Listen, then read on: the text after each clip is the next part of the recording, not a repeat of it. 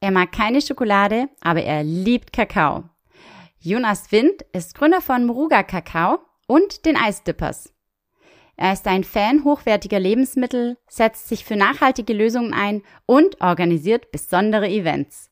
Hör jetzt rein und lass dich von seinen herzerwärmenden und leckeren und auf der anderen Seite eiskalten Ideen und Lösungen zur Selbstfürsorge einmal inspirieren. Viel Spaß! Hi, ich bin Laura und so schön, dass du da bist bei Happy Voices, dein Podcast für mehr Happiness im Leben. Hallo Jonas und schön, dass du heute bei mir zu Gast bist im Happy Voices Podcast. Hallo Laura und schön, dass ich hier sein darf. Ja, wir widmen uns wieder einmal, so wie mit all meinen Interview- und Podcast-Gästen, dem Thema Happiness, aber auch Unhappiness. Jetzt ähm, zum Zeitpunkt der Podcast-Aufnahme sitzt du gerade auf Sardinien, in Sardinien und aber nicht, wie man meinen sollte, bei schönstem Sonnenschein. Nein, leider regnet es. Ich hoffe, du bist trotzdem gut drauf. Ähm, was machst du ich da gerade? okay, du willst schon loslegen. Ähm, dann, dann, genau, erzähl mal. Du bist gut drauf oder? Ähm, ich bin und, super gut drauf gerade. Ja, ich bin super gut drauf. Ich habe dir gerade eine heiße Tasse Kakao gemacht und äh, ich äh, war heute Morgen schon ein bisschen spazieren im Regen. Du hast es erwähnt, ich bin auf Sardinien. Ähm, es ist nicht super Sonne, Sonnenschein hier, wie ich es erwartet habe, sondern äh, seit zwei Wochen circa haben wir hier schon ein Sturmwetter. Es regnet die ganze Zeit, die Wellen sind total hoch. Es ist auf jeden Fall nicht das Strandgechille, das ich mir vorgestellt habe, aber mir geht's gut. Das ist schön. Woran machst du das fest? Was, jetzt fange ich direkt mal mit der Frage an, die ich oft ganz am Schluss stelle. Also du lässt dich zumindest schon mal nicht von Regenwetter runterziehen. Ähm, was bedeutet dann für dich so jetzt in deinem täglichen Business, in deinem täglichen auch, ja, Leben Freude und wie ja, schaffst du es also äh, jetzt glücklich zu sein? Es ist auch eine Dankbarkeit, muss ich ganz ehrlich sagen. Also, ähm, na klar, gehe ich manchmal raus und denke mir, oh, der Strand sieht so schön aus, wie sähe der denn aus bei Sonnenschein? Oder gestern hat endlich mal wieder die Sonne geschieden, nächsten zwei Wochen soll es wieder regnen. Und da denkt man sich halt schon kurz, ah, kacke, soll ich vielleicht doch wieder zurückgehen nach Deutschland? Das ist es ja gar nicht wert gewesen, hier zu sein. Und da bin ich aber auch immer wieder dankbar, dass ich hier sein kann und dieses Leben so leben kann. Du hast es kurz erwähnt, ich bin jetzt auf Sardinien. Ähm, ich bin seit Anfang diesen Jahres am Rumreisen, lebe das digitale Nomadenleben. Das funktioniert echt gut. Und da gehören aber halt auch Zeiten dazu, wo es halt nicht so super schön ist, wie man sich das halt manchmal vorstellt, sondern wo es einfach ganz normal ist, dass es auch mal zwei Wochen am Stück regnet. Und was machst du jetzt bei dem Rumreisen? Ähm, erstmal gibt es dir auch diese Flexibilität, die du, glaube ich, jetzt sehr zu schätzen weißt und ähm, ja, mhm. so die Freiheit, wofür du dankbar bist. Das ist schön. Und was schenkt dir sonst noch Freude jetzt in deinem täglichen Leben? Hm, ich habe ähm, selbstverständlich die Liebe. Ich habe am Anfang des Jahres jemanden kennengelernt und wir sind jetzt gemeinsam am Rumreisen. Und das heißt, ich bin hier mit jemandem und das ist immer wieder eine, ja, wie soll man sagen, das ist immer wieder, ähm, das holt mich immer wieder runter, auf jeden Fall. Also wir sagen uns das auch gegenseitig. Kann, es sind viele Dinge passiert hier, ähm, äh, seit, seit wir hier sind. Und der Regen ist da, glaube ich, nur eine Metapher für. Aber ähm, es ist halt schön, dass man es gemeinsam machen kann. Und wir sagen uns immer wieder, hey, das ist super schön, dass es uns beide gibt. Und ähm, dass wir durch diesen Regen gemeinsam gehen können. Genau. Das bringt mir super viel Freude und halt Sicherheit. Auch ganz viel Sicherheit dabei und dadurch halt auch Freude. Ja. Okay, und das ist schön, genau, dass dann der Regen vielleicht gar nicht so, ob es jetzt eben metaphorisch gemeint ist oder der tatsächliche Regen, dass dann die schlechten Dinge auch viel leichter zu bewältigen sind oder wenn man mal Tiefs hat. Und jetzt möchte ich auch direkt mal auf vielleicht ja Tief in deinem Leben eingehen. Du hast es mir im Vorgespräch ganz kurz ähm, erwähnt, dass es dir mal gar nicht gut ging. Und ja, was hat dir dann rausgeholfen? Gab es da deine Freundin schon? Ich glaube nicht, dass du es gerade erwähnt, äh, die hast du erst kennengelernt ähm, von dem Weilchen. Ja. Genau, und ähm, ich, ich habe sieben Jahre lang in Berlin gelebt und ich liebe die Stadt, aber im Winter ist Berlin echt hart. Also es kann auch mal, ich glaube, einmal habe ich gezählt und ich habe sechs Wochen am Stück die Sonne nicht gesehen. Und für jemanden, der super gerne draußen ist und klettern geht und letztens habe ich Paragliden gelernt und einfach immer draußen sein will, war der Berliner Winter immer sehr, sehr hart. Und dementsprechend war ich da auch regelrecht depressiv. Ähm, und das ein paar Jahre am Stück. Und dann habe ich gesagt, es kann doch nicht sein, du musst doch irgendwas Schönes hier machen können, auch in einem Winter. Und dann hat mir ein Freund von mir ein Video gezeigt von Eisbaden. Ich dachte, das ist sehr cool. Du kannst tatsächlich die, den Blick auf die Dinge umdrehen, indem du nicht sagst, öh, es ist so kalt und miserabel draußen, sondern indem du sagst, wow, es ist endlich kalt. Die Eisbadensaison hat angefangen. Und dann habe ich eine Community gegründet, die äh, sich regelmäßig trifft, immer samstags 10 Uhr, immer am selben Ort in Berlin am Plötzensee, die Ice Dippers. Und habe gesagt, komm, wir machen das gemeinsam, weil eine Sache, die mir auch gefehlt hat, war die Community, die Verbindung zu anderen Menschen, gerade im Winter, wenn du nicht draußen sitzt und grillst und Frisbee spielst und Slacklines und ganz viele neue Leute triffst, sondern wenn du halt drin bist, alleine bei schlechtem Wetter.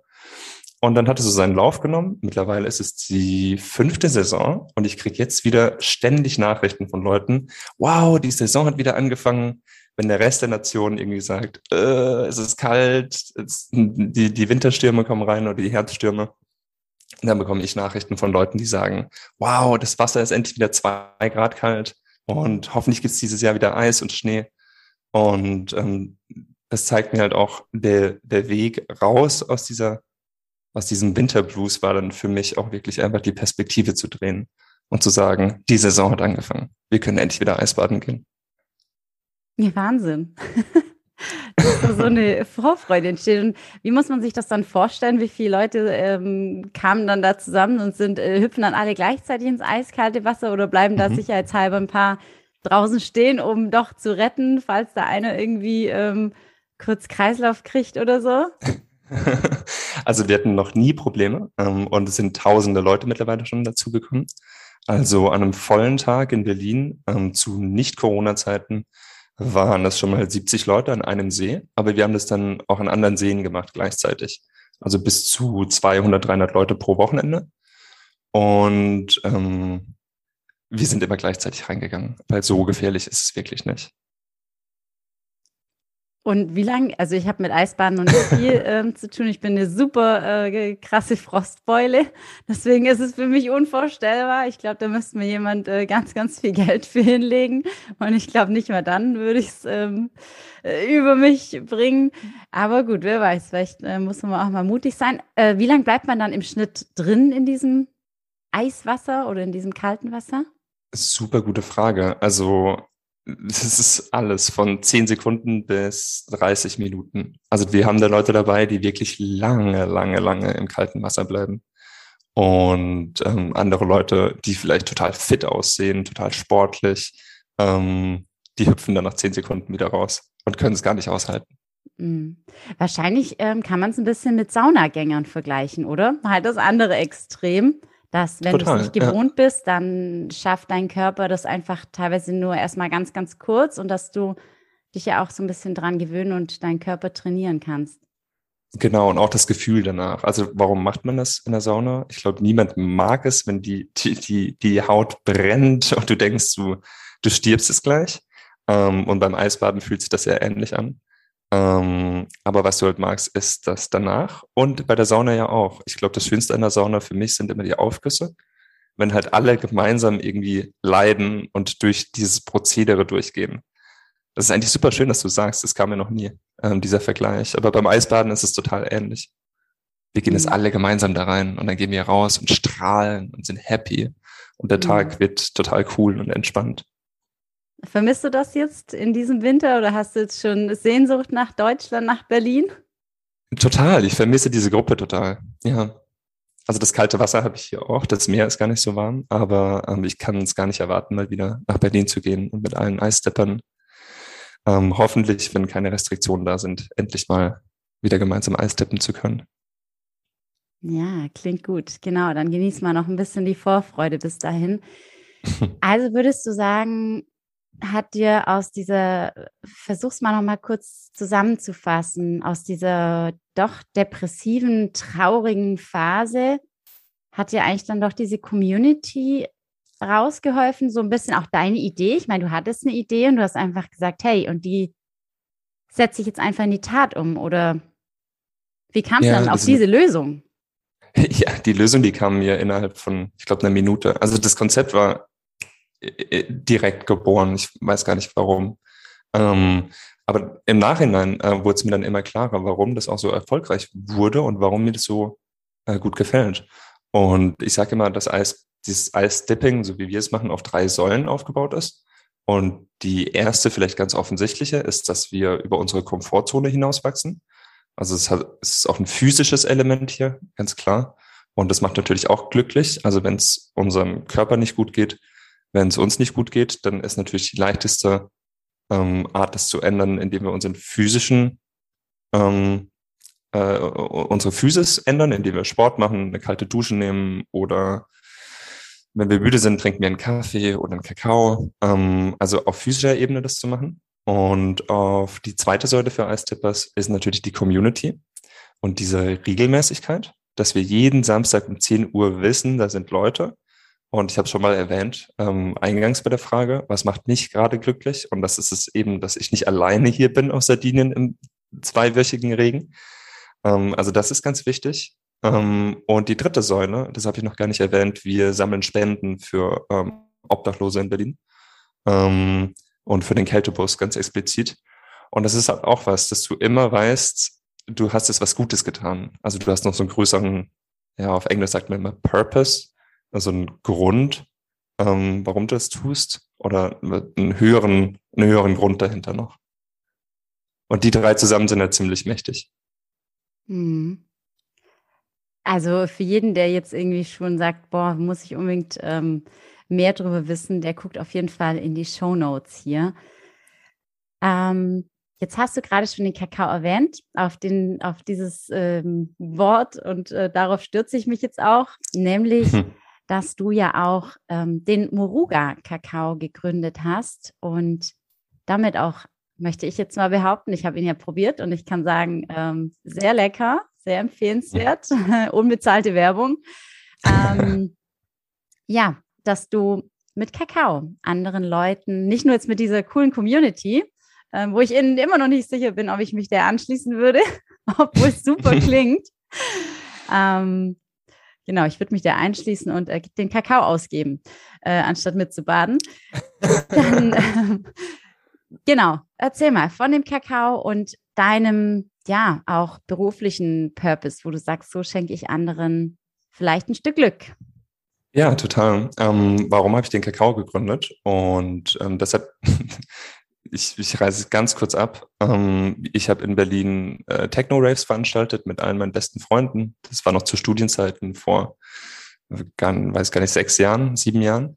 Und auf diesen Techno-Raves wurde halt, wie man es sich vorstellen kann, relativ viel ähm, viel konsumiert, was nicht unbedingt Alkohol gerade war. Bei uns im Team nie, weil wir, weil wir das nicht mochten und auch halt gearbeitet haben, als wir das, diese Raves veranstaltet haben. Aber ähm, in, in der Community wurde halt ganz viel, ja, wurden viele Drogen konsumiert.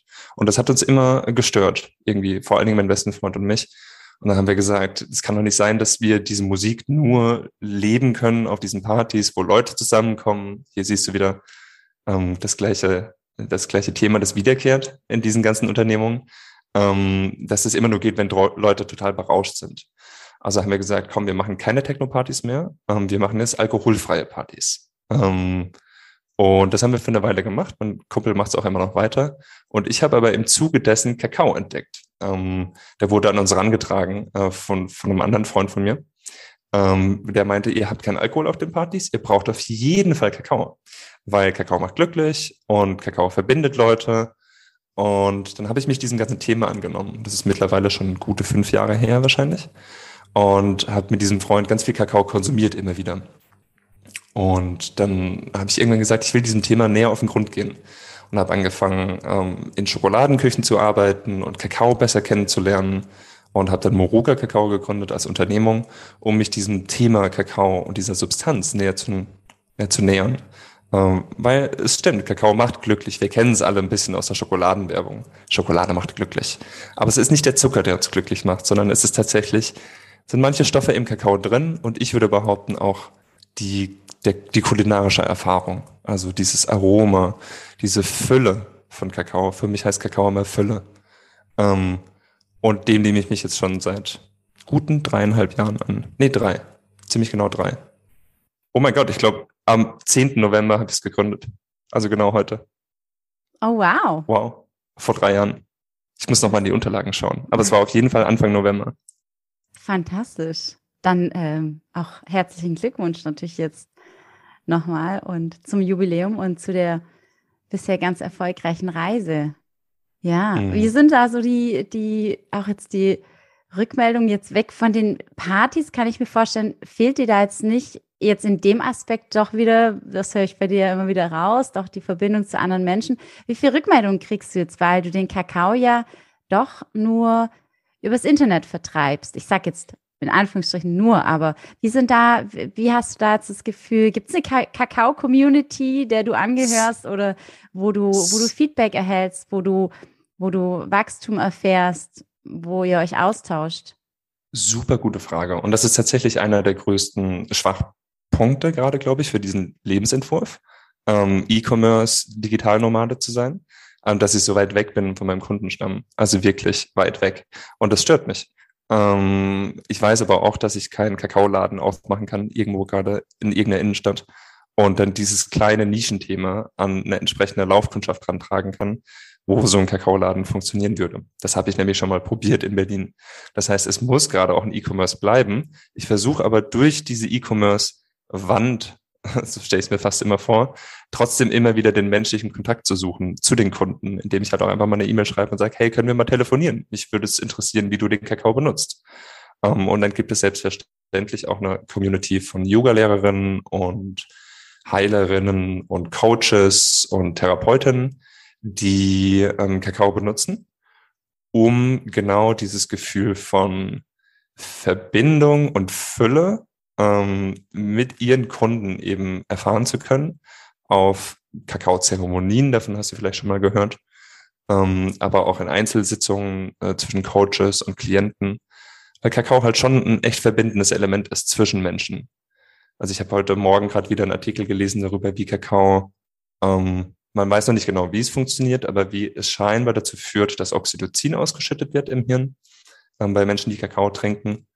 Ähm, und Oxytocin ist das Verbindungshormon, das wir spüren, wenn wir mit anderen Menschen in starke Verbindung treten.